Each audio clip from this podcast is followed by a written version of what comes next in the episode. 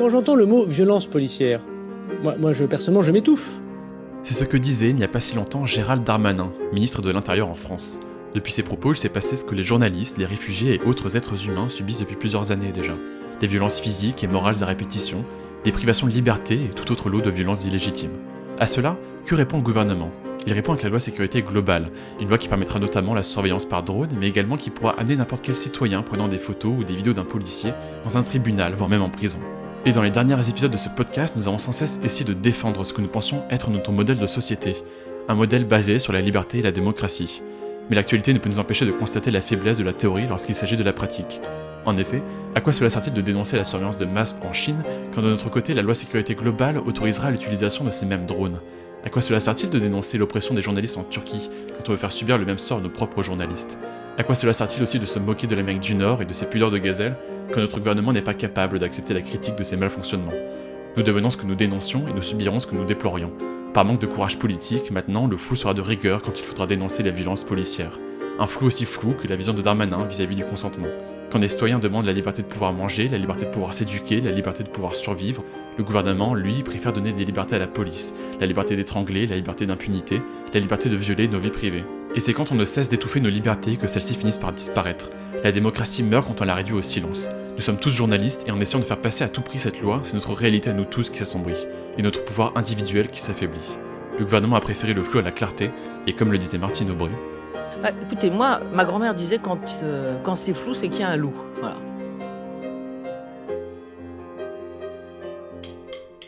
On est au Québec, donc je vais répondre en français. Et maintenant, à Paris Si j'avais un amour absolu du prolétariat, bah, je vais à Palavas. Hein. Vous êtes sérieux là? Et j'ai voulu, Mouloud, te faire une surprise. C'est une anaphore. Des youtubeurs viennent au secours du ministre de l'Éducation.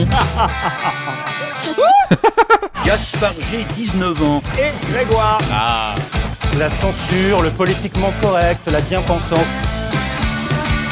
On coupera un plein de trucs là. Bonjour, Bonjour Grégoire Bonjour Gaspard. Comment ça va? Très bien, très bien. Euh, la, la, bonne humeur au beau fixe. Et toi? Il y avait... Bah ça va. Il y avait mille chances pour qu'on démarre cet épisode et qu'on n'ait toujours pas le nom du président américain. Est-ce que le dernier épisode euh, traitait de ce sujet-là? On, était en, on était le jour de l'élection américaine lors de l'enregistrement du dernier, du dernier épisode. Élection américaine 2020, hein, puisqu'apparemment vous aimez nous écouter dans le temps. pour pas qu'il y ait de, pour pas qu'il y ait de miss, euh, miss interprétation. Ouais, je savais pas comment le dire en français. Euh, déjà, phrase de connard dès le début, c'est parti. Le fait est que euh, le nouveau président américain a été élu, c'est Joe Biden, euh, et euh, mmh. ça a mis à mal nos pronostics, sûrement pour ça le meilleur. Ça a mis à mais... mal nos, nos, Ouais, exact. Mais en, en vérité, il faut qu'on soit honnête avec nous-mêmes. Il faut qu'on soit bienveillant avec nos, notre pronostic au moment. Au 10 mmh. moments, on avait call Trump, mais sur une quasi parfaite égalité à l'époque. Il faut savoir que, en vérité, la vague bleue n'est pas arrivée. C'est ça. Moi, moi, moi je pense même que nos pronostics ont été validés par les résultats. Bon, alors, en effet, il n'a pas été élu euh, Trump, mais quand on, regarde, euh, quand on regarde les chiffres, en vrai, euh, sa base électorale, elle, est, elle, a toujours été fidèle. Genre, personne n'a vraiment changé d'avis. Voire même, elle s'est renforcée quand tu regardes dans les, dans les États qui votaient républicains. Ça n'a jamais voté autant Trump que ça ne l'a fait aujourd'hui. Exact. Et en fait, moi, j'aimerais appuyer avec cette illustration très bête. Quand vous faites un exercice de maths et que vous faites une erreur de calcul à un moment, mm. mais que la démonstration tient la route, c'est exactement ce qui s'est passé pour on, nous. On, on mérite des demi-points. on, mérite, on mérite des demi-points sur ce call de Donald Trump, puisque, en effet, euh, moi, je suis resté éveillé jusque 3h30 en France. Alors, Greg, tu as moins les soirs du décalage horaire dans la, dans la, dans la tronche. Mm. Mais à partir du moment où euh, la Floride euh, était repassée rouge, euh, pour moi, enfin, je, je me suis endormi en me disant bon bah alors maintenant on va attendre pendant littéralement des jours et des jours Bref. Ce qui s'est passé. C'est littéralement ce qui s'est passé. Je sais pas si on va plus loin que ça. Genre, si, bah, quand même. Disons, dis, dis, dis les termes. Il y a ce truc quand même inédit où on est face à un président américain qui refuse ou qui refuserait euh, d'admettre la victoire de son opposant. En fait, on pensait que c'est que Kanye West était le plus bipolaire des trois. C'était ce que se tromper. On s'est trompé. Bah c'est, euh, mais en fait, je trouve que d'un point de vue stratégique, c'est énorme parce que de ce que j'ai compris, il va quand même concéder, la, il a à demi mot concédé la victoire et euh, bon, Biden sera sûrement président en janvier sans trop de problèmes. Et par contre, c'est dire que pendant 4 ans, à chaque fois, Trump va rester dans le spectre politique en disant à chaque fois euh, le président était légitime, euh, il a volé sa victoire. Et en fait, qu'il va rester et, et du coup, en 2024, il serait jamais au plus fort de, euh, de, de son pouvoir politique euh, parce que le président actuel ne serait même pas légitime. quoi.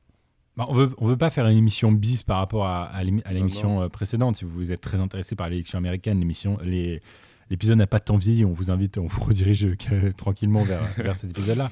Mais enfin, il y a quand même ce truc à préciser qui est, euh, oui, Biden a été élu, mais ça reste un vieillard qui est sénile, qui euh, a une vice-présidente qui va jouer un rôle majeur. D'ailleurs, Kamala Harris, première femme euh, président- vice-présidente des États-Unis. Qui plus est, elle est asiatique et noire. Vraiment, c'est extraordinaire comme. C'est le rêve américain. Comme en-.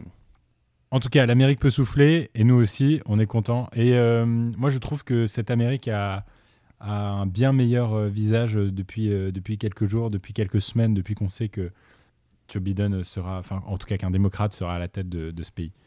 Alors, au sommaire de cette émission, Gaspard Garmont-Pré. Qu'avons-nous? Nous sommes pour Jean-Luc Mélenchon déclaré candidat officiel pour la course à la présidentielle 2022. Nous parlerons de la manière inédite dont s'est déroulée euh, cette, euh, cette candidature au sein de son camp, la France insoumise. Et ensuite, c'est le quack journalistique de la semaine, RFI, qui publie des, des chroniques nécrologiques sans faire exprès. On revient dessus. Aïe aïe aïe RFI. Ensuite, je vous emmènerai en Startup Nation pour la deuxième fois dans l'histoire de ce podcast. Bienvenue en Startup Nation, c'est ma nouvelle chronique euh, à laquelle j'aime vous initier, euh, vous jeunes padawans. Ensuite, c'est le documentaire polémique de la semaine, si ce n'est de l'année, Hold Up. C'est un recours culturel, je crois. C'est Marocco culturel, totalement. tout simplement. Un répondeur de Julien Potier, vous le savez, c'est un peu le, le troisième ou le quatrième homme, hein, on ne veut pas faire de jaloux dans cette émission, euh, qui, nous a fait un répondeur. C'est un... Pardon, pourquoi? Attendez, stoppez la musique, stoppez la musique, pourquoi? J'en sais rien. C'est absurde. C'est ab- ah ouais, c'est absurde, c'est absurde. Non, pour moi, c'est vraiment... Je sais pas comment expliquer, ce serait qui, euh, Julien Potier? Non, je... Le stagiaire dans Guillaume Play. je- Oui, voilà, c'est. euh, Juli- Ju- Julien, ce serait JM du Standard, tu vois, si- s'il fallait résumer cette, euh, cette émission. Et ensuite, on adore vous conseiller des bandes dessinées. J'ai cru comprendre que tu euh, en avais sélectionné une parmi tes préférées euh, des sorties culturelles qui s'appelle Maison Ronde. Tu vas nous en parler un peu plus. En effet, le sous-titre est Radio France de fond, tant comble. On vous fait découvrir avec nous euh, cette nouvelle œuvre littéraire. Et cette intro est beaucoup trop longue pour le simple BD qu'on conseille. Et on terminera avec le jeu de la semaine, à juste titre. Un jeu qui est tout simplement pompé de la grande librairie, voilà, mais euh, qui, est un- qui produit Snack Content et c'était très très bien. Et c'est Grégoire qui passe sous le feu du détecteur des justes titres cette semaine. Aïe aïe aïe. Mais peut-être vite fait avant de commencer, euh, t'as pas vu la nouvelle? Non, je l'ai pas. Elise Goldfarb a enfin du Wi-Fi. Ah oui J'ai failli en faire un truc en plus. J'ai failli en faire une inside. Ah bah. Attends, t'as pas vu la nouvelle? Non Mathieu Stéphanie, l'auteur de Génération Do It Yourself. Je sais pas si tu vois ce podcast où il fait des interviews. Ouais. Bref, il vend une formation 400 euros pour se lancer dans le podcast. 5 vidéos. C'est genre, c'est ridicule. C'est genre 50 minutes par vidéo. 4 fois 50 minutes. Le mec vend ça 400 euros. Mais attention, promo de Noël, c'est à 250 euros seulement. Attends, t'as pas vu la nouvelle? Qu'est-ce qu'il y a? Edouard Baird revient sur France Inter, Les Lumières de la Nuit. Ah, Lumière un grand fan de l'émission. Les lumières qu'il y a dans la nuit, genre. L'approximation. Si je puis vous résumer l'opinion du président de la République, c'est la réforme oui, la chienlit non.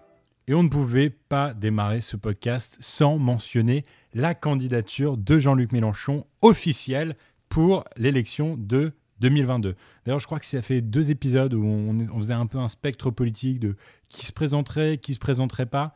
Euh, et alors maintenant, voilà, on a déjà un joueur de l'échiquier politique. Le joueur de l'extrême gauche sera Jean-Luc Mélenchon. Certainement, il y aura des alliances qui vont tomber. Mais euh, ce, dont je voulais parler avec toi, mon Greg, c'est la manière originale euh, qu'a eu le chef de la France Insoumise pour se déclarer candidat officiellement. Il a demandé une investiture populaire sur le site nous sommes pour.fr. Nous sommes pour, qui est d'ailleurs une super campagne de com hyper bien léchée, euh, certainement signée Antoine Léaumont. On réexpliquera qui sera Antoine Léaumont peut-être au, cours de, ce segment. Euh, en bref, il demandait 150 000 signatures euh, de la part de n'importe qui. Vous n'étiez pas obligé d'avoir la carte France Insoumise. Il fallait simplement remplir son prénom, son nom, son email, peut-être son portable si tu voulais, et ton code postal. Cliquer sur Je suis pour, et boum 164 000 174 740 euh, signatures en euh, très peu de temps, euh, à peine, euh, à peine 5 jours pour, pour le candidat de, de- j'allais dire du Front Populaire, de, pardon, de la France Insoumise, pour, pour être candidat officiel. Je ne sais pas si tu as suivi cette, cette histoire, mon Greg. Ouais, non, j'ai bien suivi. Et du coup, bon, il a, il a reçu ses 150 000 signatures en combien de temps déjà? En... En extrêmement peu de temps, en- ces 150 000 signatures étaient, étaient faites en, je crois, 36 heures, quelque chose comme ça. Ouais. Euh, ça a été extrêmement rapide. Euh, à savoir que le, le site a craché même. Euh, Ah. Et d'ailleurs, je me pose du coup la question. J'imagine qu'ils ont backup le truc parce que quand même, c'est monté quand même super vite, je trouve, ces signatures. Bah, en fait, moi, moi, je suis pas tant étonné qu'il les ait dépassés, même qu'il les ait dépassés rapidement, parce que en soi, la France Insoumise, c'est euh, plus de 600 000 adhérents. Donc, techniquement, euh, moi, même, je trouve que c'est là où c'est un peu. euh, c'est un peu une arnaque. En gros, ils se donnent euh, un prétexte populaire.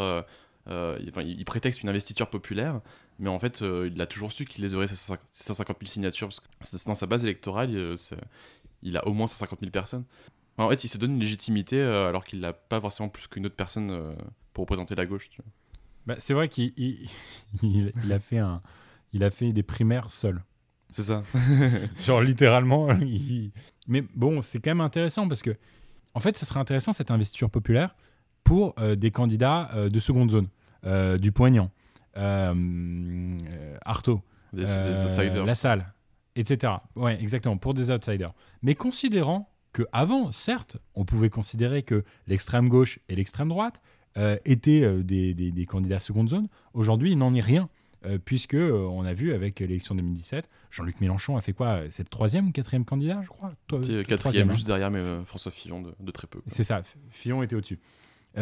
Ça reste qu'aujourd'hui, ce n'est pas un candidat seconde zone, et donc il aurait peut-être été- intéressant de faire des, de faire des primaires. Maintenant, est-ce qu'il y a vraiment matière à, à trouver quelqu'un plus que Mélenchon pour rassembler l'extrême gauche?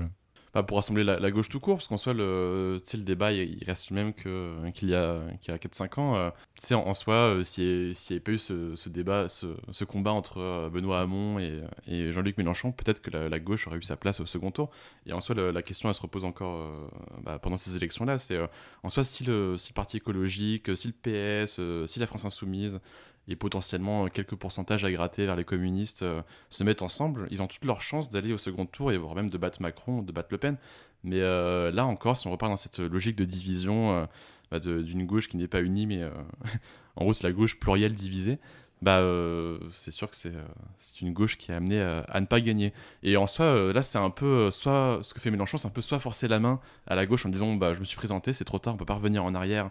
Du coup, soit vous me laissez la gauche à sa place, soit vous me laissez pas et euh, vous tuez la gauche. C'est politiquement pas, pas très honnête euh, de l'avoir fait euh, comme ça au, au reste de la gauche. Et du coup, et vu que tout le monde est entêté, euh, très sûrement que tout le monde va, va continuer sa, sa candidature dans, dans son camp. Mais, mais en tout cas, l'exercice est, est- est super bien réalisé. Il a fait un live sur Twitch, sur YouTube, sur Facebook. Enfin, les mecs avaient, une, avaient un budget IT monstrueux pour soutenir. Non, mais vraiment, c'est limite. euh, je serais pas étonné de savoir qu'ils ont fait chez, qu'ils ont fait le live chez Webedia tellement c'était, c'était bien foutu. Euh, Il y a un exercice professoral qui est super bien exécuté, euh, principalement sur le web, à travers ses, vlogs et, l'explication de son programme, cette FAQ avec les nouveaux codes d'aujourd'hui. Bon, on va peut-être pas y revenir encore et encore. Mais moi, je trouve que justement, c'est très intéressant parce que même Macron, même euh, actuellement le gouvernement, euh, fait cet exercice professoral dans le cadre d'une crise sanitaire comme le Covid, euh, s'appuie de slides.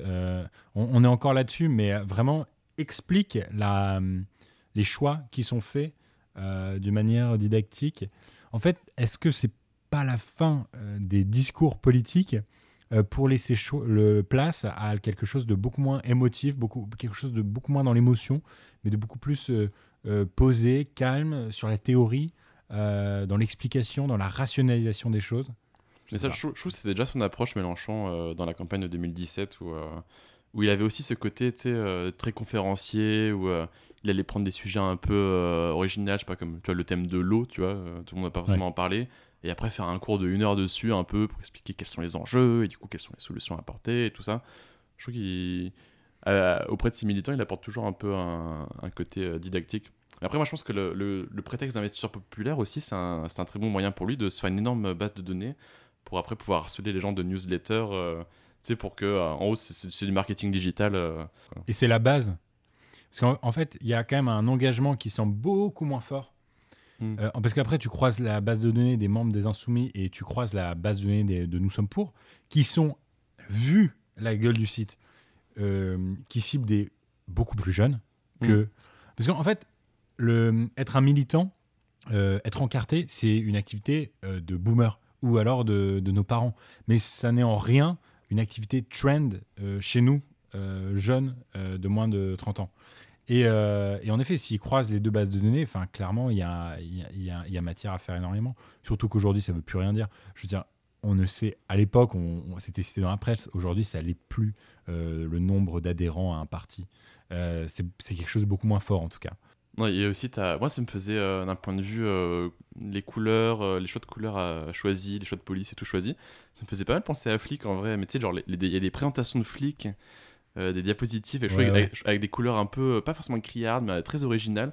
Et en plus, il y a Bah, des c'est vrai deux, il y a qu'on- 2-3 ans, j'aimais pas forcément énormément, mais je me dis, bah, au final, ça a quand même bien veillé cette idée. Que, Ouais, que non, non, mais c'est vrai. Bah, en même temps, c'est vrai que notre, euh, notre petit stagiaire Antoine, euh, qui faisait son stage, Antoine Léaumont, qui faisait son stage à l'époque, euh, chez Flick, bah, on lui a tout appris, hein, Greg lit vos commentaires, tout ça.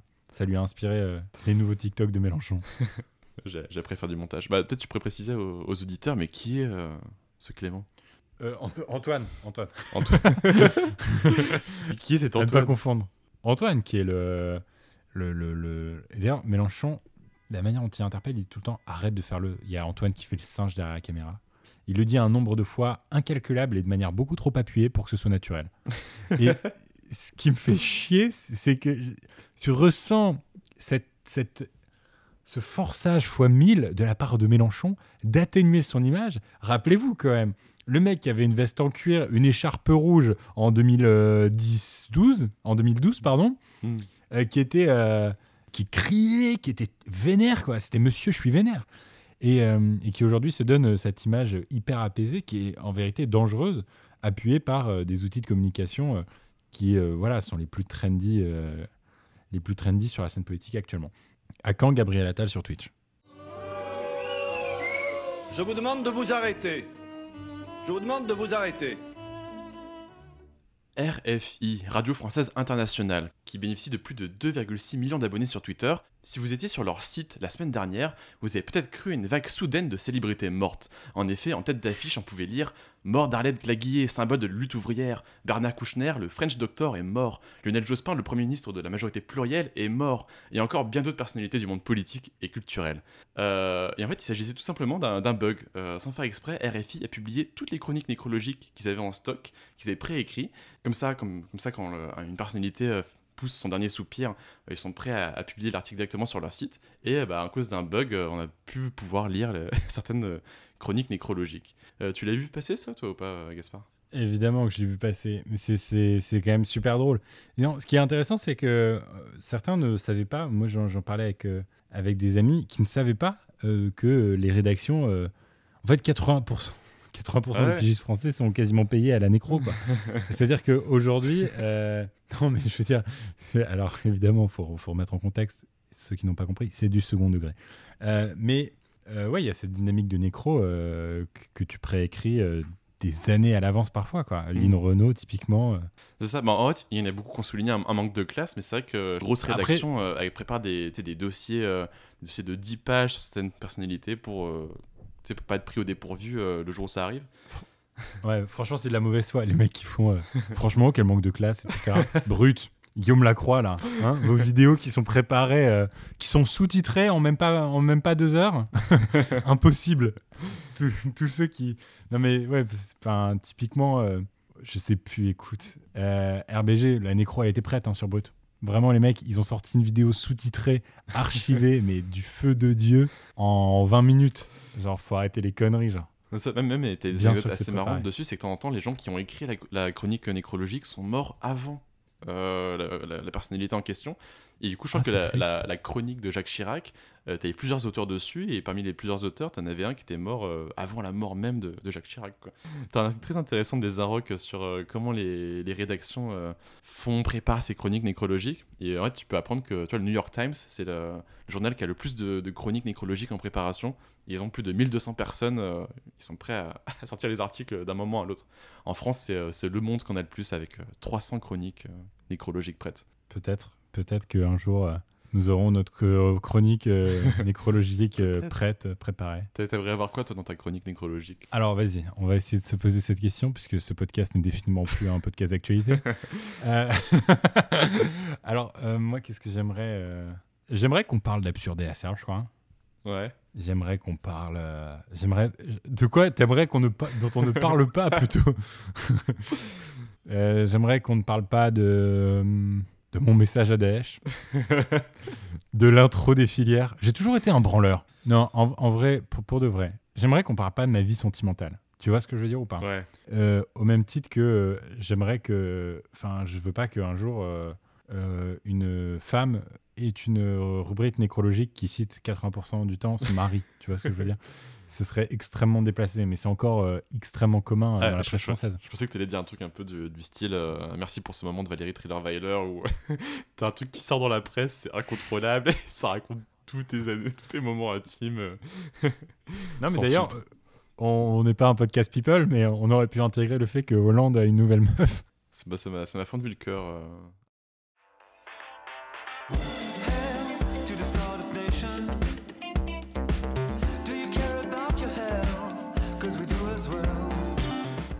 Bienvenue en Startup Nation, la nouvelle chronique d'Absurde et Acerbe. Euh, premier sujet, mon Greg. Jamy signe chez Webedia. C'est le Figaro qui nous l'annonce, ou alors Julien Potier sur Twitter, ça dépend de vos, de vos refs. Cette phrase me fait rire, cher Grégoire, elle est pourtant simple. Quatre mots, trois idées. Si vous êtes capable d'intégrer cette phrase sans sourciller, si vous êtes totalement la cible de notre émission, de notre podcast. Vous avez compris qui était Jamy Vous comprenez également ce qu'impose de signer chez un grand groupe en tant qu'ex-star du petit écran et créateur de contenu en pleine croissance sur le web, mais aussi vous connaissez le plus grand groupe français spécialisé dans l'édition web qu'est Webedia. Pour ceux qui ne l'auraient pas, séance de rattrapage express. Jamy c'est qui C'est le petit bonhomme à lunettes qui jouait les chimistes, scientifiques, géographes, historiens, maquettistes et plus encore dans sa célèbre émission C'est pas sorcier. 20 saisons, une par année donc, plus de 20 ans d'existence sur le PAF français pour un total de 599 épisodes. Ainsi, Jamie Gourmaud, qui a désormais une barbe de hipster du Myland, de Williamsburg ou du Marais, vous choisissez le quartier bobo de votre choix. Et Webedia, le propriétaire des sites Allociné, jeuxvideo.com, mais aussi de Mixicom et de sa régie publicitaire Talent Web, gérant les chaînes de McFly et Carlito, Cyprien, Norman, Michou et anciennement de Squeezie, viennent de s'associer pour la création d'une nouvelle marque média, j'ai nommé Épicurieux. Dans un premier temps, cette nouvelle franchise s'articulera, on nous dit, euh, autour d'une dizaine de formats sur Facebook, Snap, YouTube, TikTok, Insta. Et vous l'aviez d'ailleurs peut-être vu, je sais pas toi si tu as vu euh, pendant le confinement, mon Greg, le premier confinement, Jamy n'en est pas à son coup d'essai sur le web, puisqu'il a lancé avec sa femme, qui est une espèce de créative touche-à-tout, un format de vidéo appelé Capsule de confiné. Tu l'avais vu? Ouais, j'avais vu euh, une vidéo par jour, si je me souviens bien, où il faisait des petites, expérimenta- des petites expérimentations dans son jardin. Exact. Alors voilà, euh, ce message est pour ma maman qui rêve que je signe avec une chaîne de télé pour réaliser mes chroniques et mes vidéos. Franchement, même un François Région, ça lui, suffirait pour me laisser peinard un, un moment. Tu vois, maman, même les très grands animateurs quittent la télé et viennent sur le web. Nous qui avons un podcast plus écouté que l'écrasante majorité des radios de région et que certainement euh, pas mal de tranches horaires de médias nationaux, franchement, ce serait quand même ballot de quitter le web, vous pensez pas? Une petite réaction, Greg? Totalement d'accord, hein, euh, enfant du web, euh, enfant du podcast. Enfant du soleil même.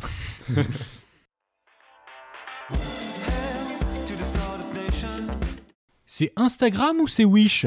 Telle est la question qu'on peut se poser depuis quelques jours en ouvrant l'application préférée des Français de 15 à 35 ans. Mais avant, petit cours signé Jean de la Roche-Brochard, bras droit de Xavier Niel à la tête de Kima Ventures, fonds d'investissement de start-up. Laissez-moi vous introduire à ce qu'il a théorisé, le NPI Canvas cours théorique sur euh, bah, les mobile app consumers. Pour pouvoir comprendre la chose, j'aimerais initier nos auditeurs au NPI Canvas, à notre, un de nos maîtres à tous, Jean de Roche-Brochard. Alors, NPI, pourquoi? N pour narrative, P pour primitive, E pour enablers. En fait, c'est ce qui va constituer euh, une mobile app consumer. Une mobile app consumer, c'est euh, une application tout simplement mobile. Voilà, c'est un nom à la station F pour, euh, pour vous faire. C'est français. Pour hein. paraître, ouais, pour paraître un peu plus intelligent. Exact. Ça a été théorisé par un français. Donc ainsi, narrative, primitive, enablers. La narrative, c'est la raison profonde, authentique et durable de, de, de, de l'app. C'est la raison d'être, en fait, quelque part. La primitive, bah, c'est le noyau, c'est l'action simple qui va permettre de respecter cette promesse faite par la narrative. Et les enablers, ce sont toutes les actions optionnelles à côté qui vont nourrir euh, l'application. Si vous m'avez perdu, euh, et si, vous, si vous êtes complètement paumé, c'est pas grave, on va faire un exemple avec Greg.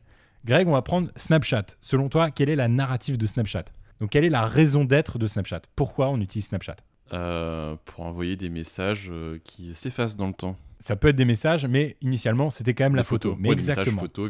euh, ce que tu- C'est en fait, c'est d'avoir une interaction qui soit brute, authentique, genuine, comme on pourrait dire euh, euh, chez, chez nos amis anglo-saxons. La primitive de Snapchat, c'est quoi? Qu'est-ce que quand tu ouvres Snapchat, qu'est-ce que tu trouves? Je trouve directement euh, l'écran euh, pho- photo vidéo. Exact. Pour avoir directement photo, accès à, l'option directement. Quoi. Ouais, en effet. Exact. Et des enablers de Snapchat, bon là je te fais la réponse, ce serait par exemple les filtres. Ce serait l'option Discover qui permet de... qui marche à moitié d'ailleurs ce- cette histoire. Bon voilà, Euh, en tout cas, ça c'était pour le NPI Canvas, narrative, primitive, enablers. Maintenant qu'on est tous sur le même niveau de théorie, et d'ailleurs je remercie Valentin Reverdy qui est le génial créateur d'app euh, du type Vertical, euh, Vacarme et d'autres qui cartonnent sur l'App Store, qui m'a initié à cette histoire de, NPI Canvas. Euh, Revenons-en au sujet, au programme de cette mise à jour Instagram. Le CEO Adam Mosseri nous indique sur son compte Insta qu'il souhaite repenser l'expérience utilisateur d'Instagram, aussi appelé UX. Pour 1. Intégrer l'onglet Shop sur l'écran d'accueil.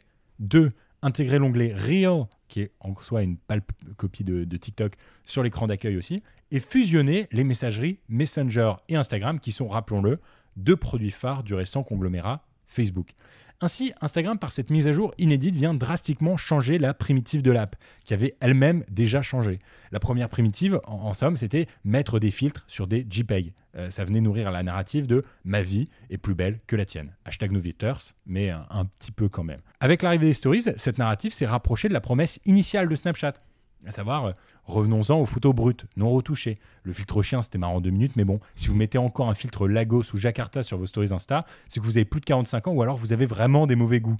Euh, clairement, la prochaine étape pour vous, c'est de faire partie des deux blaireaux Facebook qui font des, stories euh, sur, cette même, euh, sur cette même application. En bref, cette mise à jour peut sembler mineure, mais il n'en est rien selon moi. L'onglet Shop et l'onglet Reel sur Insta étaient avant des enablers. C'était des options qu'on pouvait avoir pour bonifier l'expérience utilisateur de l'app. Là où aujourd'hui, elle se rajoute au cœur de la primitive déjà généreuse d'Instagram. Tu veux mon avis, Greg? Cette mise à jour, selon moi, elle signe un tournant. C'est le pic, c'est la vague, euh, c'est le pic de la vague que Véran peine à annoncer depuis des mois. Il y aura un avant et un après. Aujourd'hui, Instagram, en trahissant sa promesse, risque de, venir, de, de- de finir dans le lot des applications ringardes, donnant le champ libre à TikTok ou d'autres pour séduire le segment des 10-20 ans qui façonne les tendances de demain.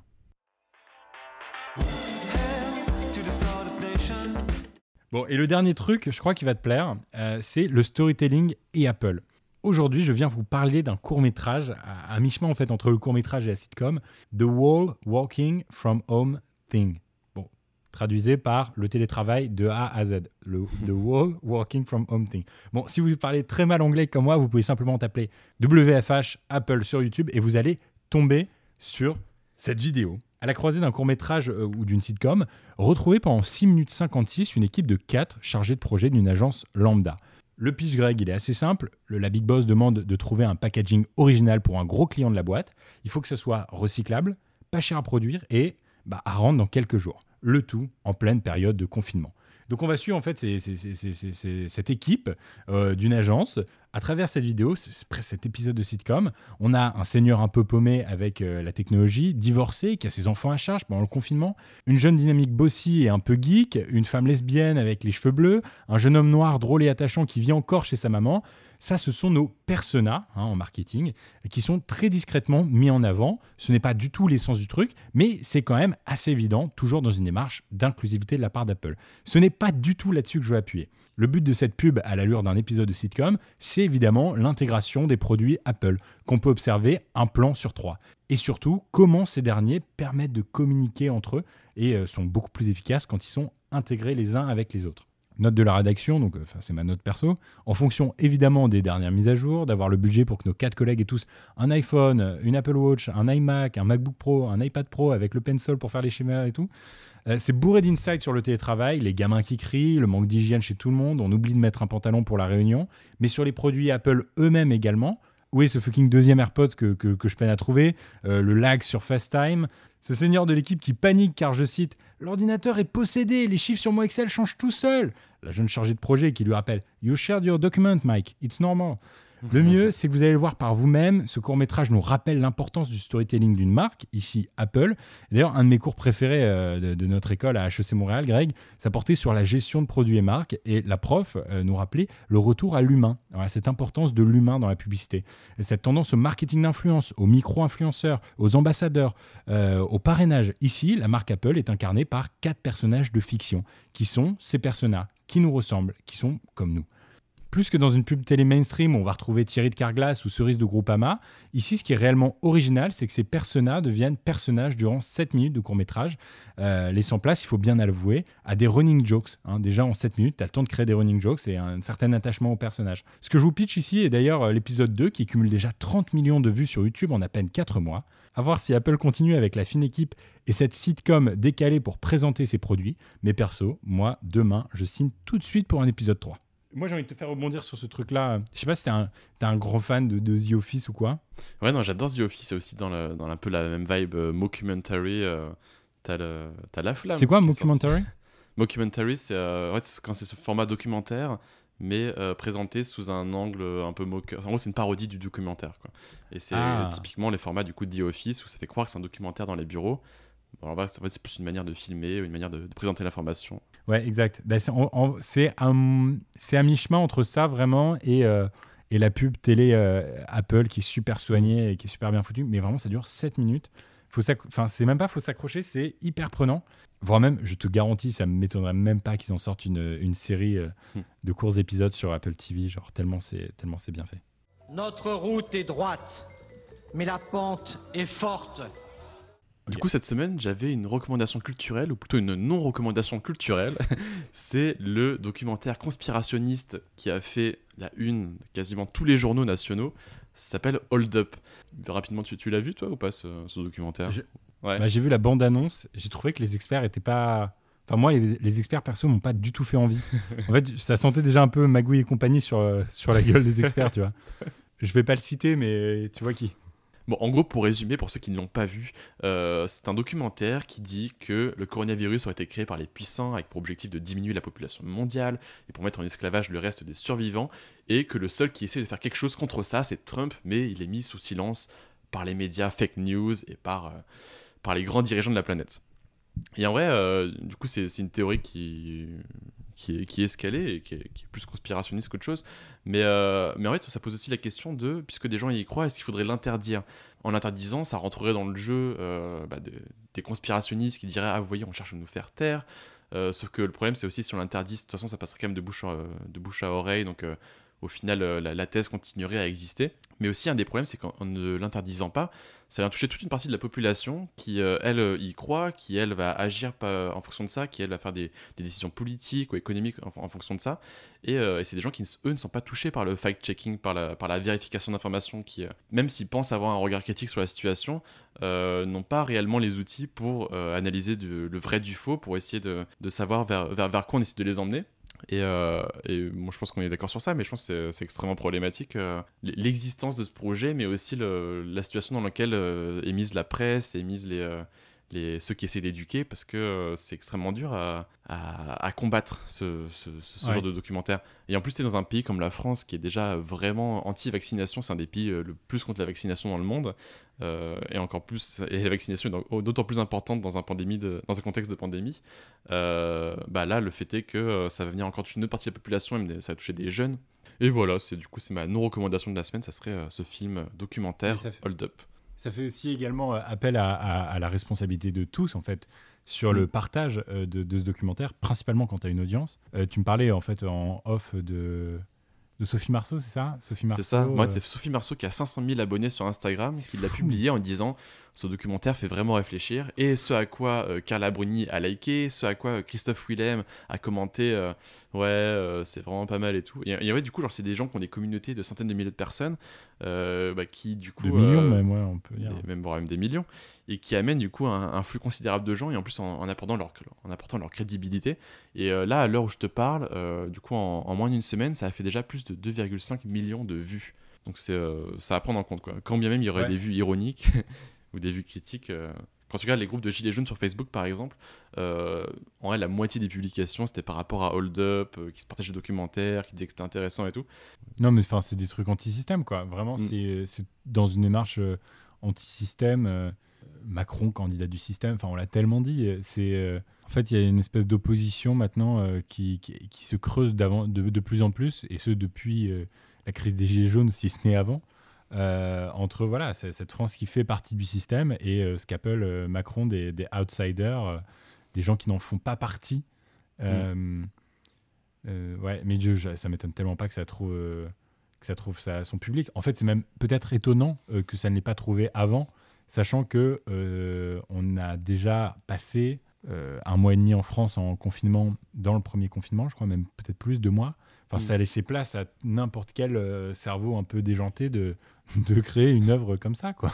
Bah, en soi, je pense que c'était juste une question de temps et puis c'est une question de récolter les images et tout. Ou aussi, par exemple, on peut noter la, présence de Philippe Douste-Blazy, un ancien ministre de la Santé euh, qui participe au documentaire, euh, qui est une des personnes interviewées et puis qui donne du crédit à, certaines de ses théories.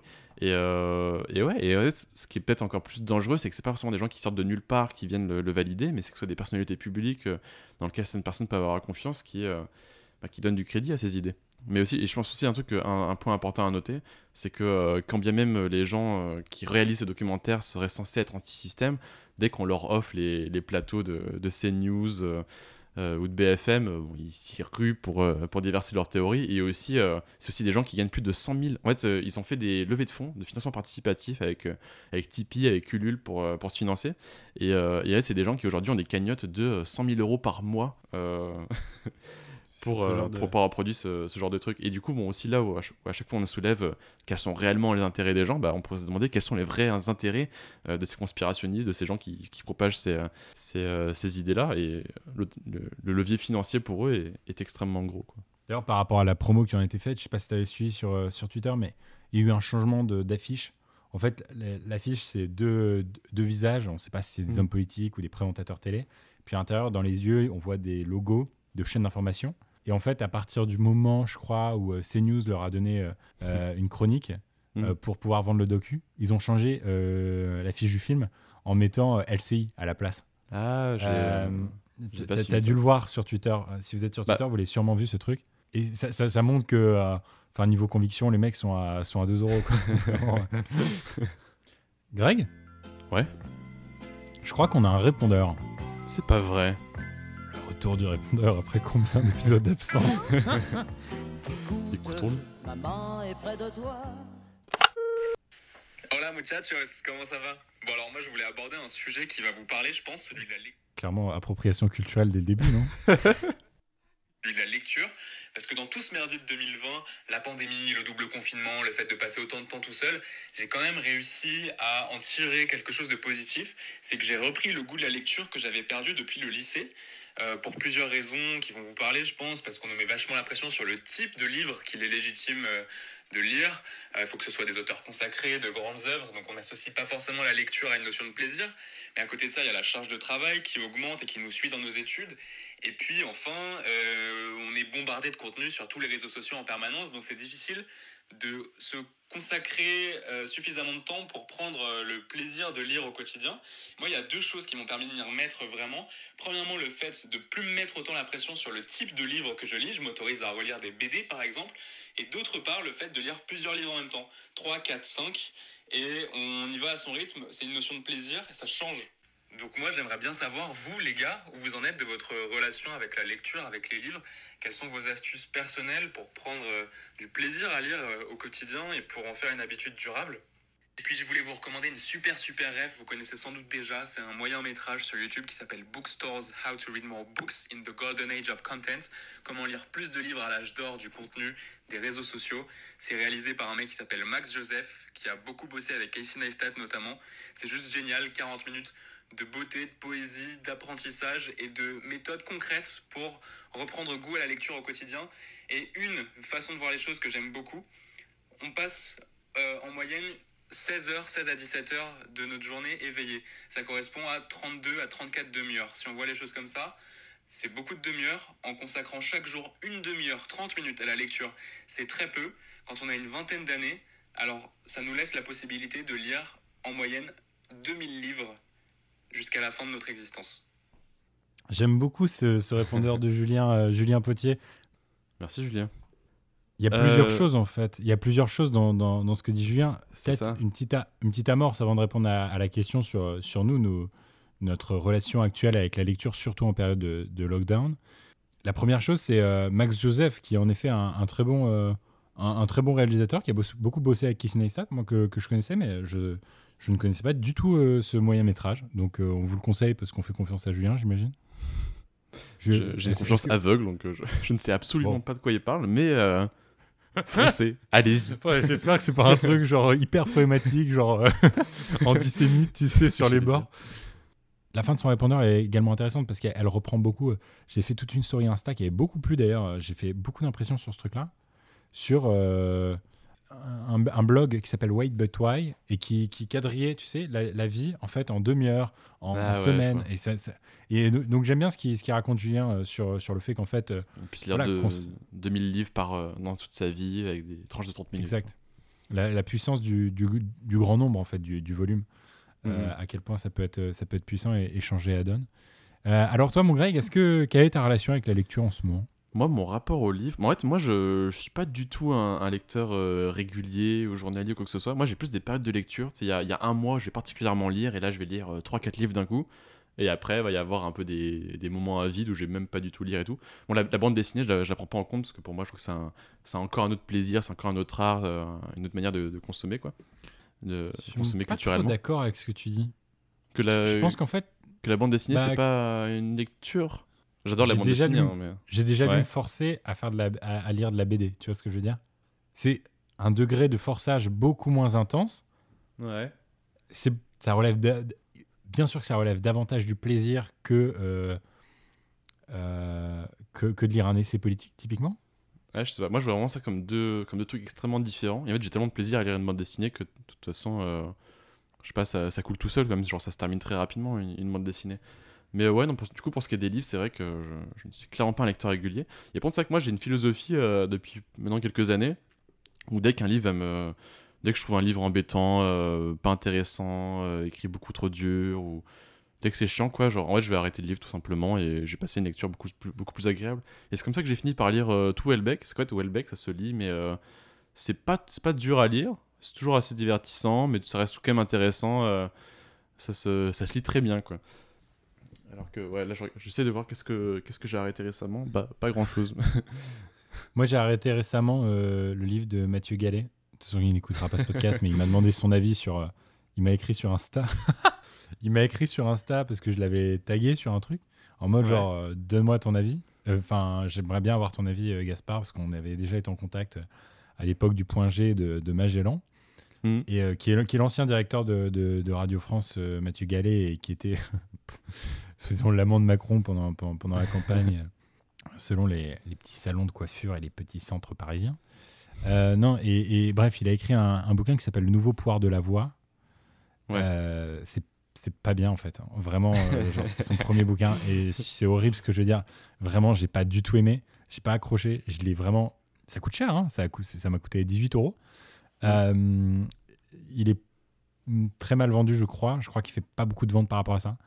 Et en vrai, euh, c'est censé être un essai euh, sur le podcast. C'est pas bien. Franchement, c'est pas bien. Je déconseille. C'est des belles phrases intéressantes, mais qui sont euh, tellement mieux résumées dans des études de marché, en fait.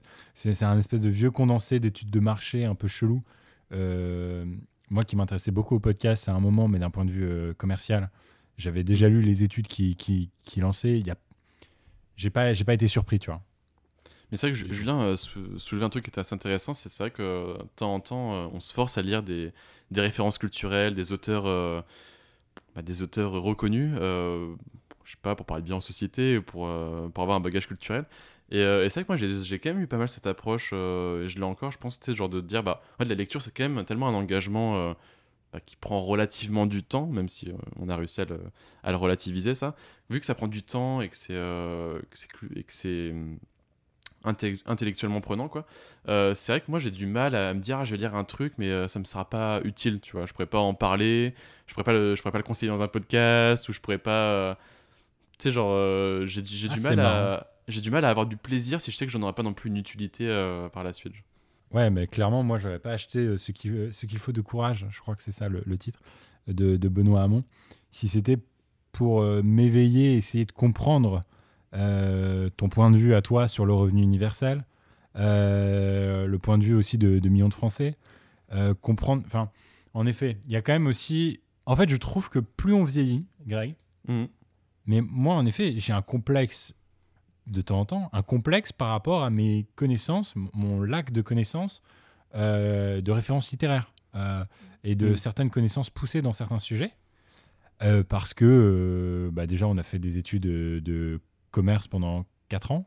Et du coup, bah, on n'a pas eu temps à lire. Oh, C'est vrai, hein on n'a Mhm. pas eu tant de bouquins. euh, on est passé à côté de pas mal de trucs. Enfin, moi, littéralement, le dernier bouquin qu'on m'a obligé, obli- obligé pardon, à lire, ça date de la première, je crois. Et du Mm. coup, c'est. euh, bah ouais, je crois que c'est ça, un der- dernier vrai bouquin littéraire qu'on m'a obli- obligé à lire dans, un, ouais, dans le cadre de l'école, c'était ça, quoi.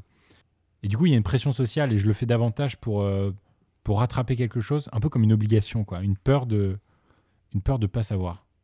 Bon, je crois qu'on peut, on peut clore là-dessus, mais merci en tout cas, euh, Juju, pour, euh, pour ce répondeur. Euh, on vous invite également à déposer votre répondeur sur Instagram, Gaspard underscore G ou Grégoire underscore MLD. Euh, underscore, c'est le tiré du bas, hein, donc Grégoire tiré du bas MLD. Si vous voulez euh, laisser un répondeur, c'est 60 secondes normalement. Euh, ça peut être légèrement plus si vous êtes aussi passionnant que Julien. ça nous fera très plaisir d'en recevoir Là, les bourges qu'on a achetées ici sont niquées. Il y a des skis, c'est niqué. C'est la fin.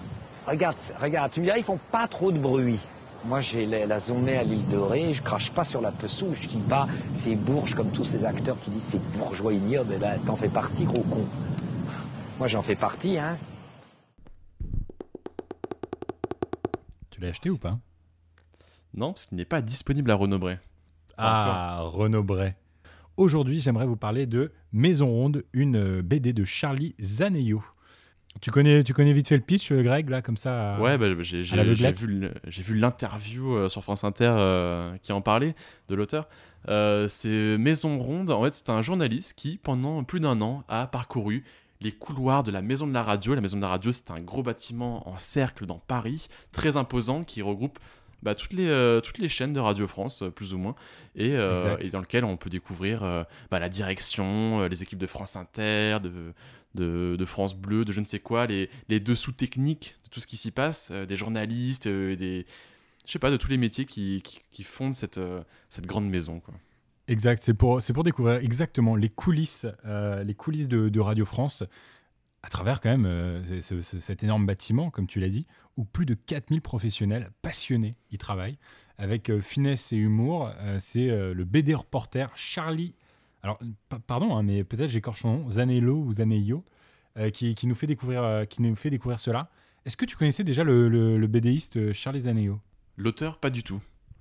Oui, bah moi non plus. Et, euh, et je pense que c'est un. En fait, j'ai- vérifié, c'est un très jeune auteur de BD. Alors, je sais pas si. Il était présent dans, ou pas dans, dans, dans l'entrevue France Inter que tu as vu Ouais, non, juste c'était euh, c'était l'auteur euh, lui-même qui, Ah, euh, qui racontait un peu ses années. euh, Ah, j'ai pas vu. Et il est comment? Parce que il est vraiment. moi, je le vois vraiment. C'est marrant, du coup, je, je l'ai découvert qu'à travers son personnage de BD, hein, parce Mm. que c'est très, très proche de Mathieu Sapin comme style. hein. Ouais, ça s'approche. Ça s'approche très fort de Mathieu Sapin. Euh, il est beaucoup plus jeune, je crois, que Mathieu Sapin, non? Il a, il a une trentaine d'années, ce- ce- cet homme-là. Moi, je, il- je l'ai vu il y a un mois, donc euh, sa tête Ah, ne- me revient pas. Mais c'est un peu un boulet justement qu'on traîne à travers euh, Ra- Radio France.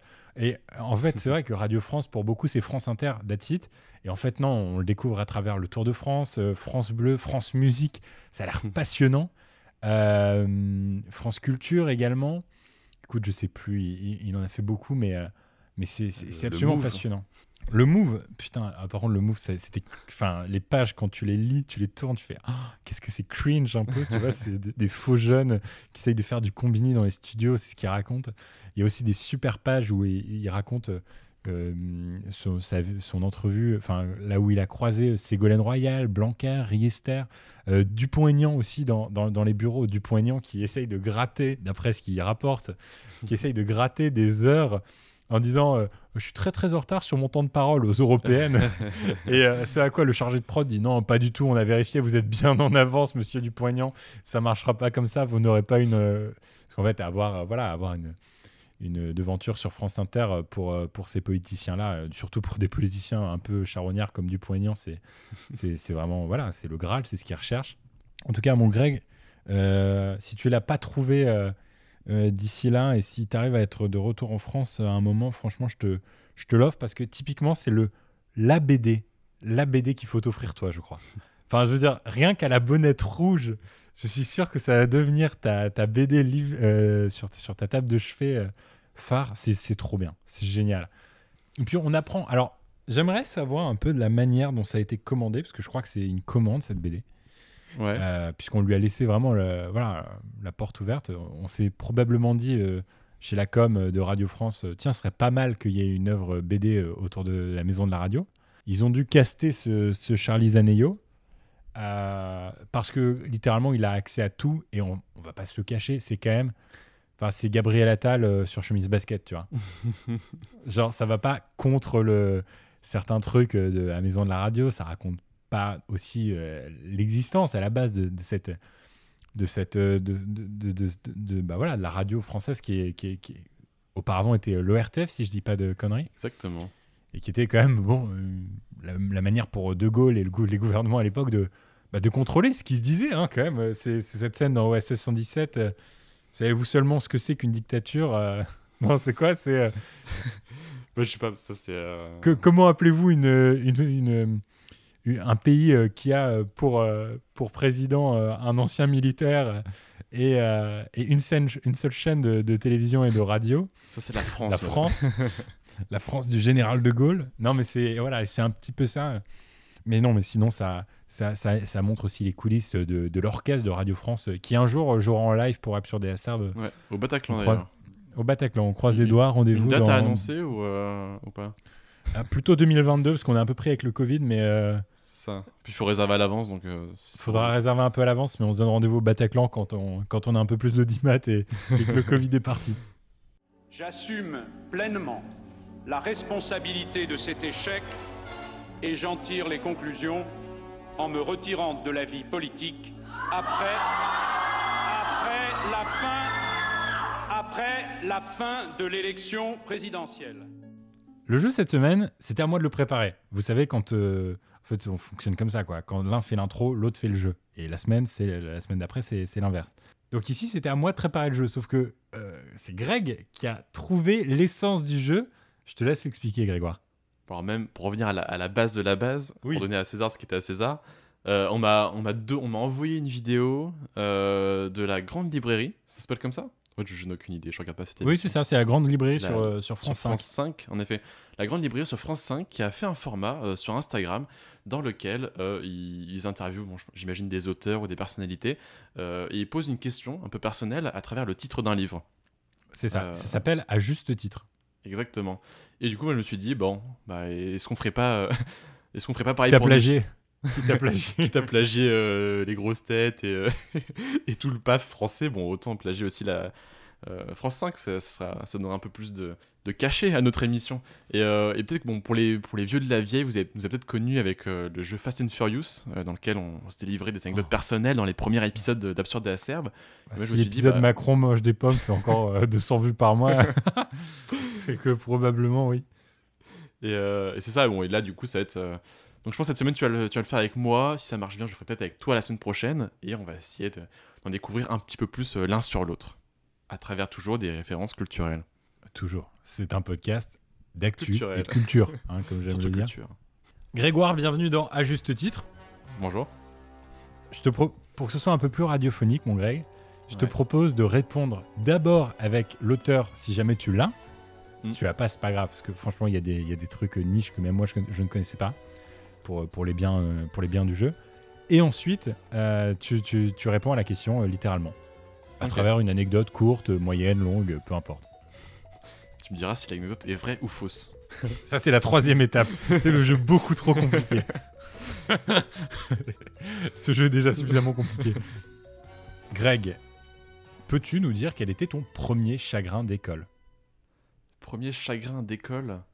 euh, Alors, déjà, je n'ai pas la. Je n'ai pas la. À moins que ce soit premier, premier amour de Tourguenieff. La Non, référence c'est non, c'est- non, c'est vraiment littéralement chagrin d'école de Daniel Ah, ok. euh, Penac.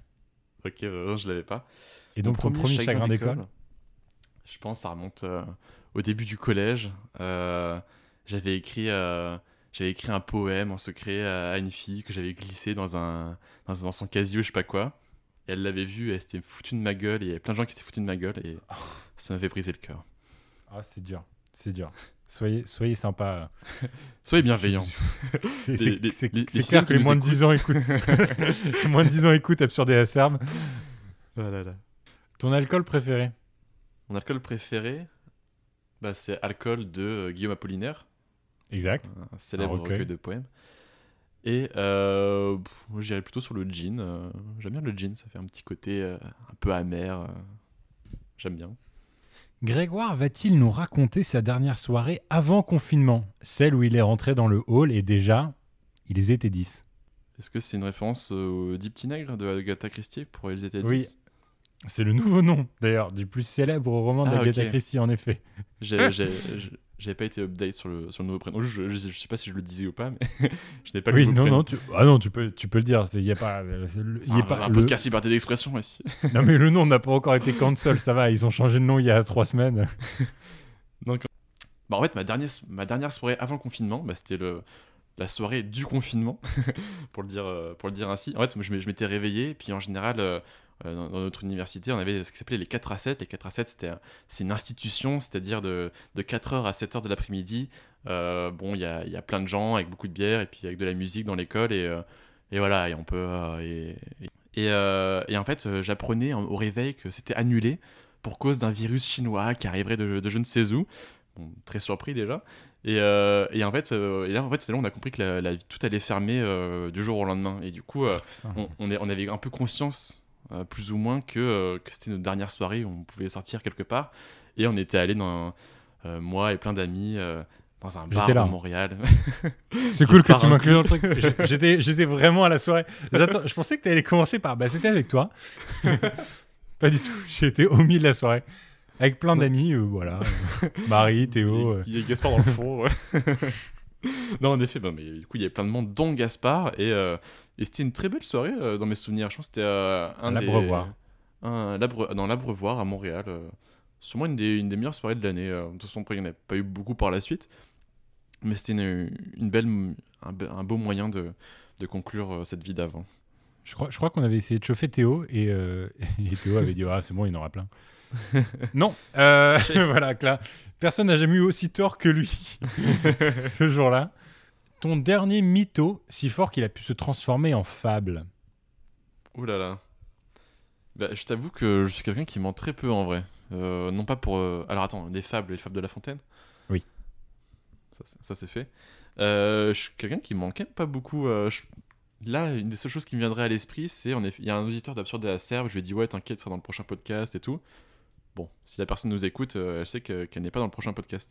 J'ai essayé- dû dire ça une ou deux fois, puis c'est- pas arrivé. faute, de, faute de choix éditorial. La dernière fois où tu as dit bonjour tristesse. Alors, Ah, bonjour tristesse, est-ce que c'est Marguerite Duras? Non, c'est, c'est François Sagan. Ok. euh, Non, mais c'est en vrai même pas époque. Lu, mais, euh, Même mais, époque. ok, ok. Je pense que c'est. bon, ça, ça reviendra toujours à TikTok, hein, mais j'étais sur TikTok et euh, il y avait une, une vidéo très random hein, avec un son très basique, euh, quelqu'un de très basique qui faisait une danse. Et en fait, j'ai reconnu les rues, euh, des rues parisiennes dans le fond, un peu un boulevard haussmanien avec les pavés de, de la route et tout. Et ça m'a rendu super nost- nostalgique de, de la vie parisienne, quoi, l'espace d'un instant. Oh. C'est beau, c'est beau. La dernière fois, Grégoire, où tu t'es senti candide? Alors Candide déjà c'est Voltaire et ou Rousseau, l'un des deux. C'est- Voltaire, c'est Voltaire. ok c'est Voltaire. Euh, et euh, je- c'est quoi la définition du mot Candide pour toi? La, la- la dernière Bah, je me suis senti pour, bête. pour, pour moi, c'est bêta, bêta, on va dire. C'est niais, c'est naïf. Et ben en fait, je, là, il y a rapidement, il y a deux choses qui me viennent à l'esprit. En plus, c'est deux choses qui sont reliées à, à la nourriture. Euh, en fait, c'est, en fait, on m'avait, je sais pas, on m'avait fait éplucher à une sorte de, de- un- je, sais pas, je- je pense que vous allez voir visuellement, ça ressemble un peu à, à une pomme de terre, mais un peu amorphe, tu vois, avec des formes bizarres. Et j'ai Mhm. épluché et tout, et c'est là où j'ai compris que c'était du gingembre.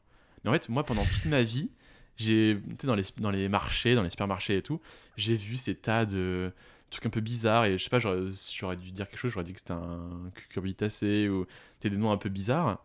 Et quand j'ai réalisé qu'en fait ça sentait le gingembre et que ça goûtait le gingembre, bah, je me suis senti vraiment, euh, vraiment bête quoi.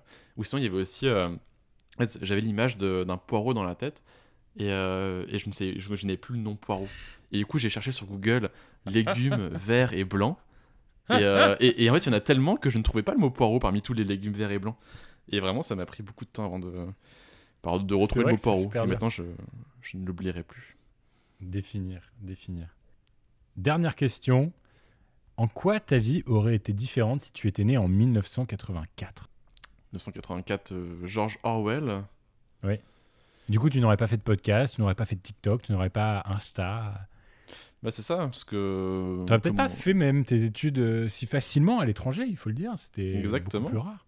Bah, des- je- je- tout aurait été différent, en fait. Je, comme tu, comme tu l'as déjà plus ou moins dit, je, je- ne serais pas parti sûrement à l'étranger, je serais resté dans ma, dans ma France natale. euh, puis moi qui suis quand même un, je sais pas, je suis quand même un peu un enfant de l'internet. J'adore la radio, j'adore la télé, j'adore euh, l'internet, le, le monde euh, vidéo.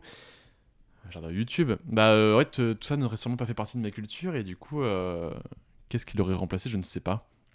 Mais euh, c'est sûr que je, je n'aurais rien à voir avec le, le Grégoire que je suis aujourd'hui. tu aurais peut-être la même barbe, le même col roulé, et peut-être tu aurais une cigarette en plus à la bouche Dans un un, dans un studio. Dans un studio, on passerait des, on passerait des disques ou des cassettes. Et tout de suite. On le a des dernier radios pirates, mais les, les vraies radios pirates, celles qu'on on irait sur un bateau pour les mettre, émettre les ondes à côté de l'Angleterre. J'aurais tellement aimé euh, être né dans cette époque-là, moi, pour faire de la radio, ça aurait été génial.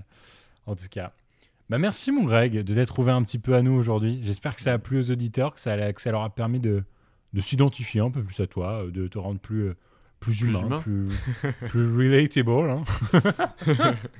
Bah, merci Gaspard pour ce, ce petit jeu original, pas piqué des hannetons et, euh, et à qui, piquer, euh, oui, enfin, original. non. Je sais pas si c'est le mot. Piquer des hannetons, euh, non, en effet, plutôt piquer à. Bon, non. c'est la fin. Bon, bah merci mon Greg. Euh, écoutez, en attendant, nous, on, on vous invite évidemment à laisser un petit commentaire si, euh, si le podcast vous a plu sur vos applis de podcast préférés, iTunes, Spotify, peu importe, à le partager même à, à un copain. Sur ce, on se retrouve dans deux semaines, au même endroit, avec les mêmes micros.